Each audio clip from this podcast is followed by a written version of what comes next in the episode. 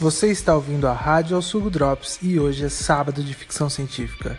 Apresentando Jornada nas Estrelas Deep Space Nine.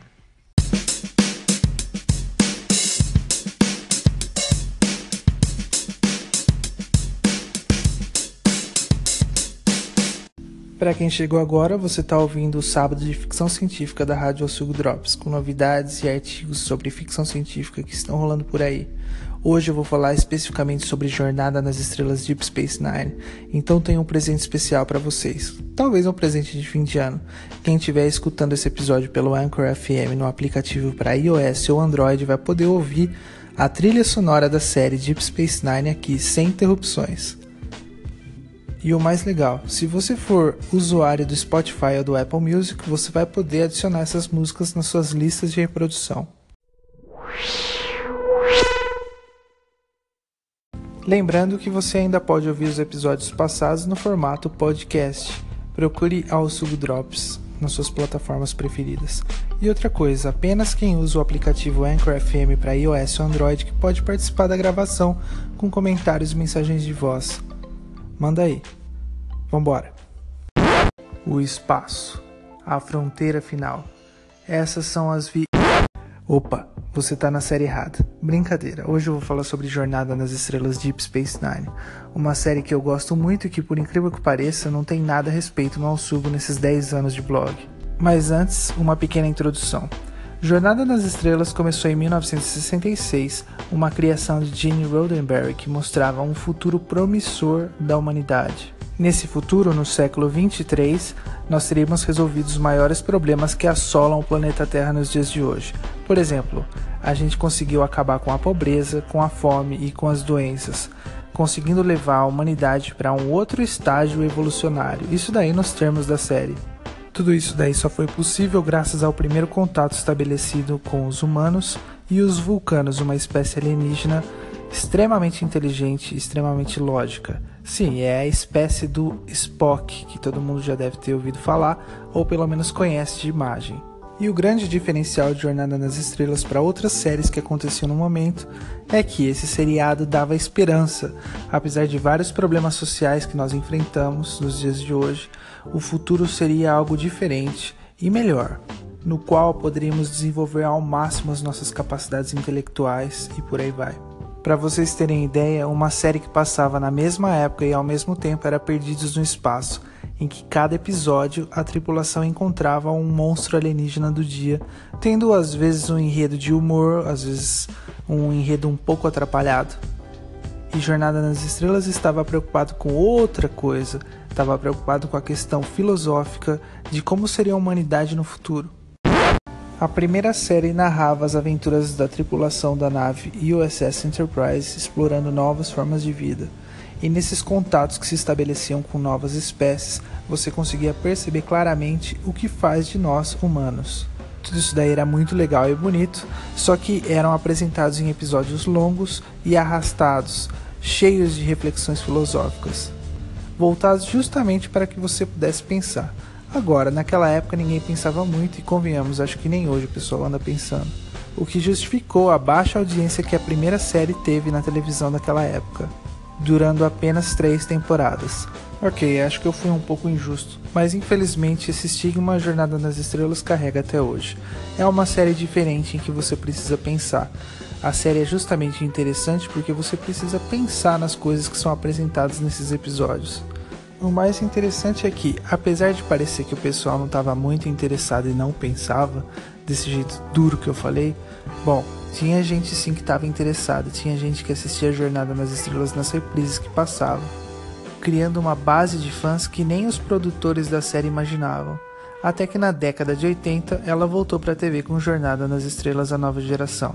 Essa série sim tem um artigo gigante lá no sul para que você possa conhecer mais a respeito numa versão que já teria uma nova nave chamada USS Enterprise NCC 1701D e uma nova tripulação também explorando por novas formas de vida e novas civilizações, audaciosamente indo aonde ninguém jamais esteve. A nova geração fez um sucesso estrondoso, motivando a produção a criar seu primeiro spin-off, Jornada nas Estrelas Deep Space Nine em 1993. O primeiro episódio contava inclusive com a participação da Enterprise D e com a participação de Patrick Stewart como Capitão Picard, passando o bastão para o novo comandante Cisco, Benjamin Cisco.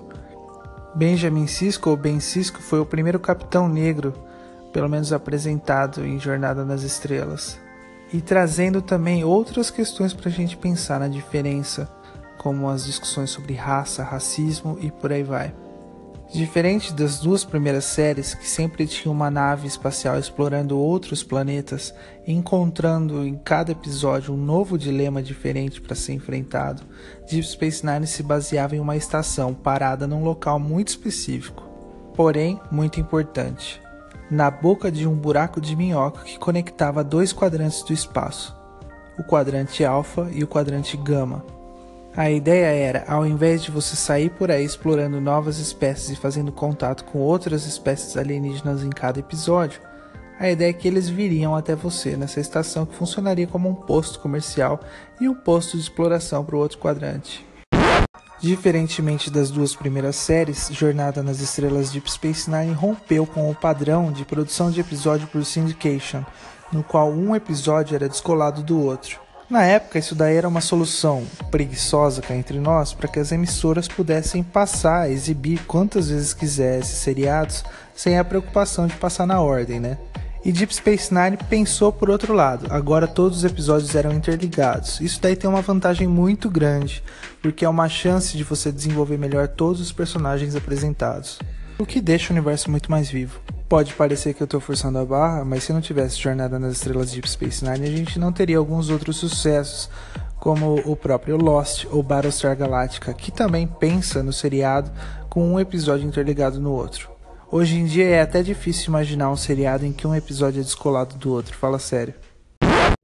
Todas as séries de Jornada nas Estrelas sempre foram muito corajosas ao abordar temas delicados, uh, colocando numa roupagem um pouco diferente. E Deep Space Nine não poderia deixar de ser. Na minha opinião, é uma das séries em que tudo isso daí foi muito melhor trabalhado.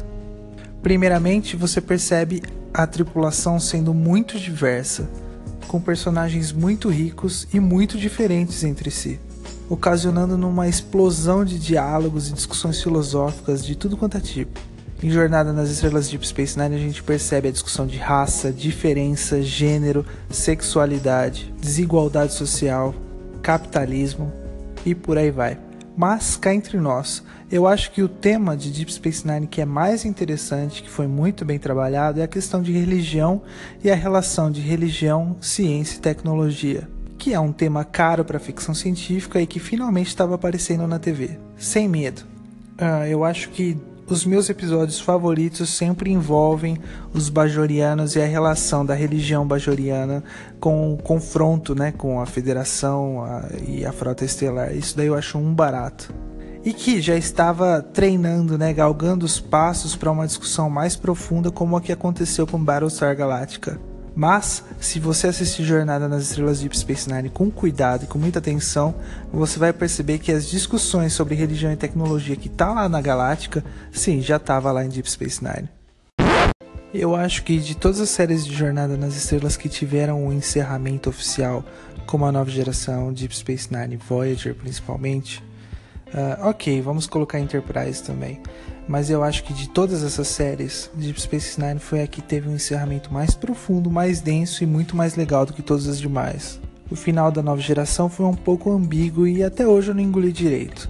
O final de Voyager foi um final previsível, legal, muito legal, não posso deixar de ser, mas era previsível. Agora, o final de Deep Space Nine foi impactante. E você pode assistir quantas vezes você quiser, ele vai continuar sendo impactante. Deep Space Nine nunca gozou do mesmo sucesso que Jornada nas Estrelas da nova geração, o que você pode perceber olhando a audiência. Isso daí aconteceu porque a produção estava mais preocupada em fazer a divulgação da nova série que ia sair, Star Trek Voyager, o que deixou Deep Space Nine sozinha, né? E isso daí permitiu uma liberdade criativa para os caras para criarem episódios e tramas muito mais complexas, como até mesmo criar uma guerra a Guerra Dominion, que foi muito legal. Sem contar outras alianças muito curiosas, como a aliança com os Romulanos e por aí vai. Jornada nas Estrelas Deep Space Nine, além de ter enredos muito complexos e muito bem trabalhados, a gente também tem personagens muito ricos e muito cativantes. Você acaba gostando de todo mundo lá, e mesmo os vilões que você detesta, você acaba gostando deles também. Gal Ducati, o Cardassiano, por exemplo, é um dos meus personagens preferidos de toda a franquia. É lógico que o tempo é curto, mas eu vou voltar a falar de Jornada nas Estrelas Deep Space Nine nos episódios futuros aqui da Rádio Sugo Drops. Aguardem. Espero que vocês tenham gostado e eu gostaria muito de ouvir as suas impressões sobre Jornada nas Estrelas Deep Space Nine. Para isso, mandem comentários aqui ou então mensagens de voz no aplicativo do Anchor FM para iOS ou Android. No mais é só, vida longa e próspera.